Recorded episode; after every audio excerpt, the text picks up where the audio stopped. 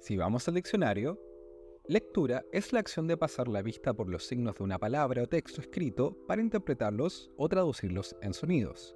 También puede ser simplemente la obra o texto para leer. Pendiente sería algo que todavía está sin resolver o sin terminar, pero también algo en lo cual se pone mucha atención o interés. Lecturas Pendientes, un podcast de conversación en torno a libros con sus autores, por Matías Fuentes.